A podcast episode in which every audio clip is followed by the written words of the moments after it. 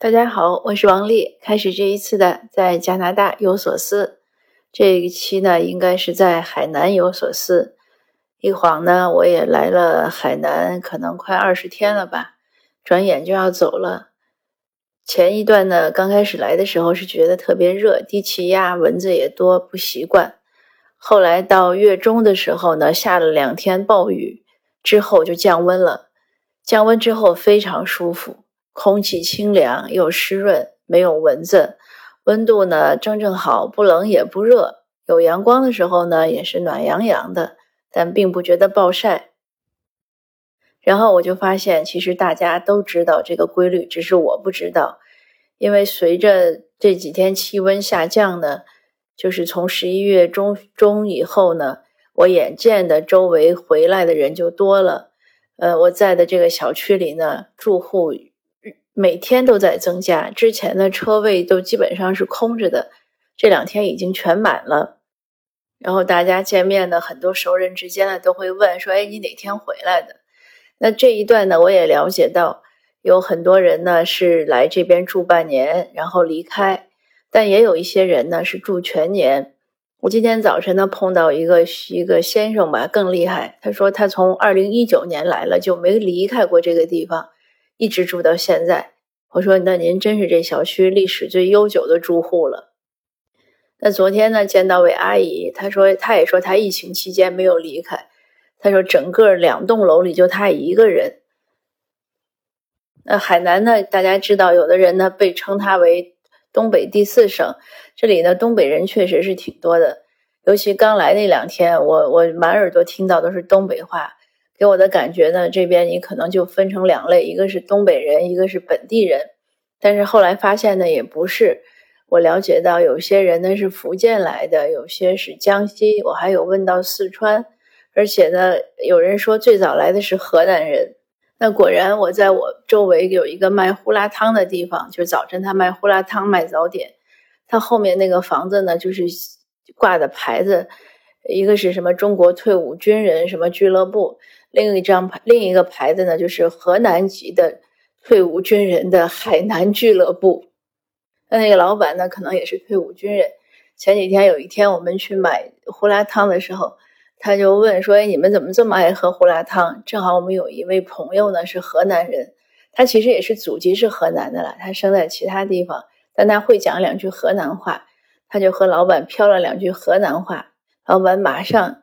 跟他的员工说，把胡辣汤打满，因为我们是拿了一个大的盆去。按说他那一份呢，我们那个碗是不满的，结果那天那个碗就很满。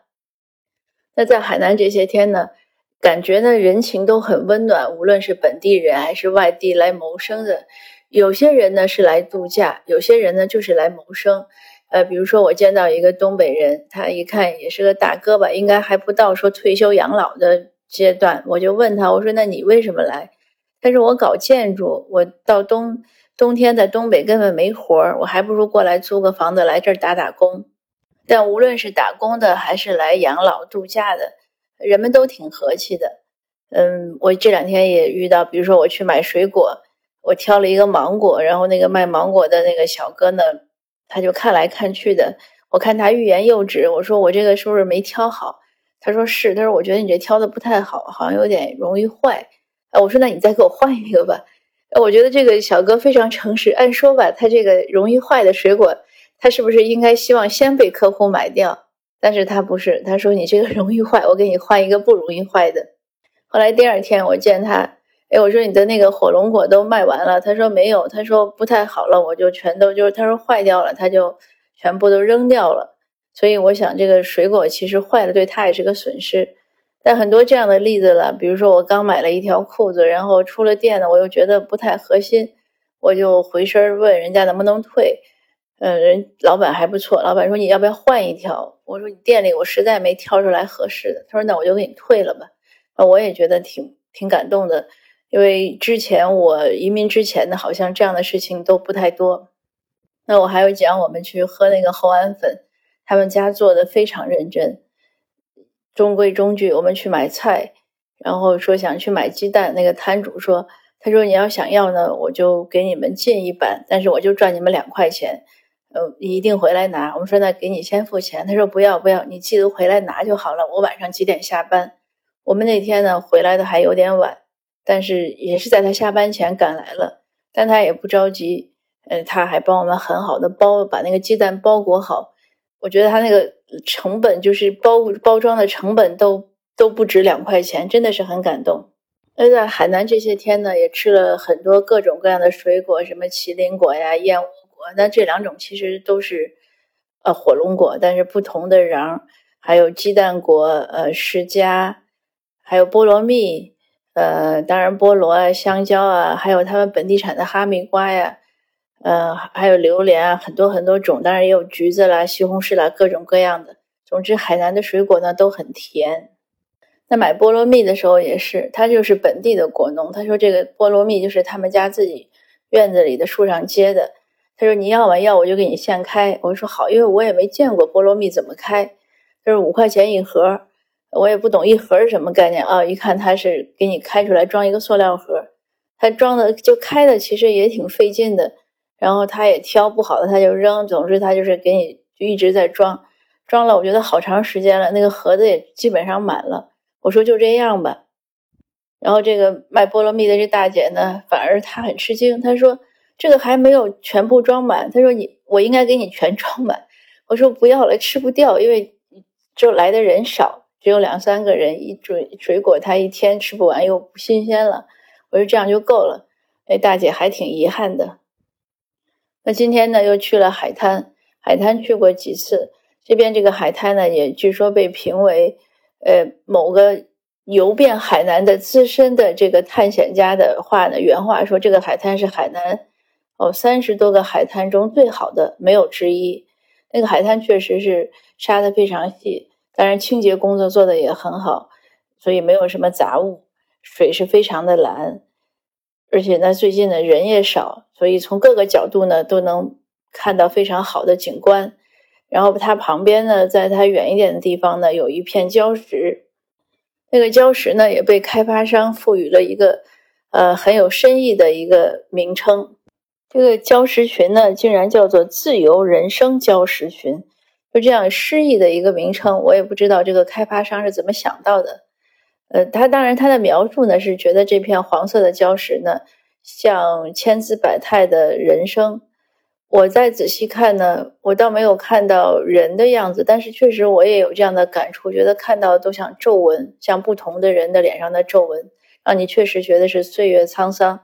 那他这个介绍写的也很励志，大概就是说，只要你活着，只要你存在呢，就应该不怕风雨；只要你存在呢，就应该绽放自我。每个人呢都是不一样的。所以呢，我今天发了这个朋友圈的时候呢。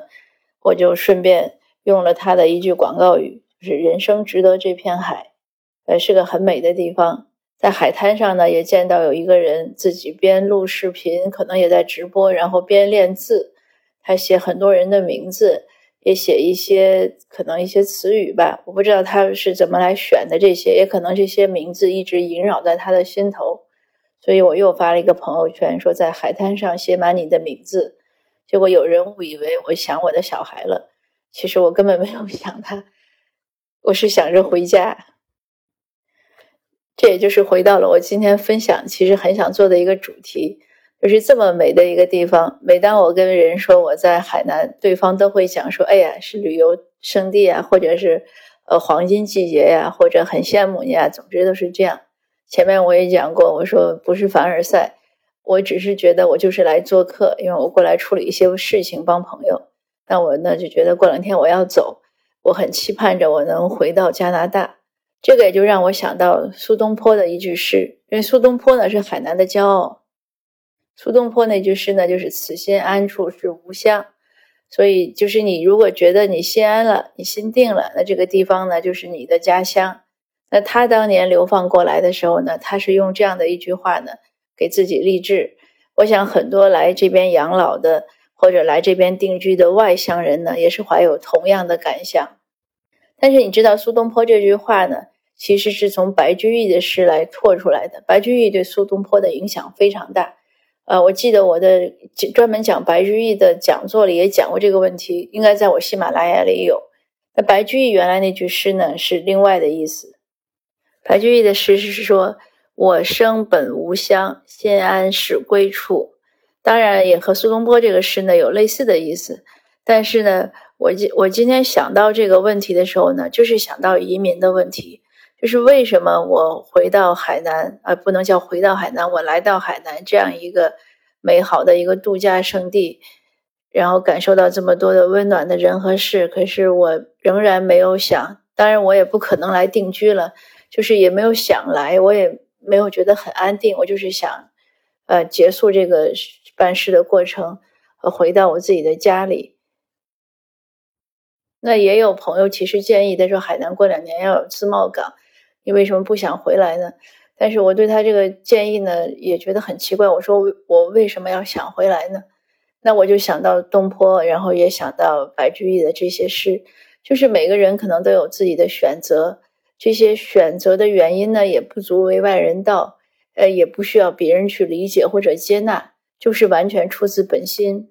像那些东三省来的朋友，把这儿搞成了东北第四省，或者像其他各个省来的朋友，他们在这儿呢安居乐业，他一定也有他的选择。我想，并不都是为了赚钱，也可能有其他能打动他们的地方。那同样，移民也是一样。为什么有人说，哎，呃，你要离开家乡去那么远的地方，并且把异乡当做自己的故乡呢？那我想也是有自己的原因。但是无论在哪儿，只要你喜欢那个地方，你心安了，你觉得那个就是你的家，那你就能在那边好好的生活。也是五月份我回国以后的一一次感想，我也写了一篇文章。我说我现在觉得人最大的幸福，就是在你喜欢的地方生活，过你想过的日子。那也用这些话和大家一起来共勉。我们每个人都有选择的权利，也有建设自己生活的这样的一些能力。那我们可以选自己喜欢的地方，然后去过自己想过的日子。用自己喜欢的方式度过一生，就像那个礁石群的介绍的文字一样，说我们每个人呢都是生命都是丰富的、多姿多彩的，都是独一无二的。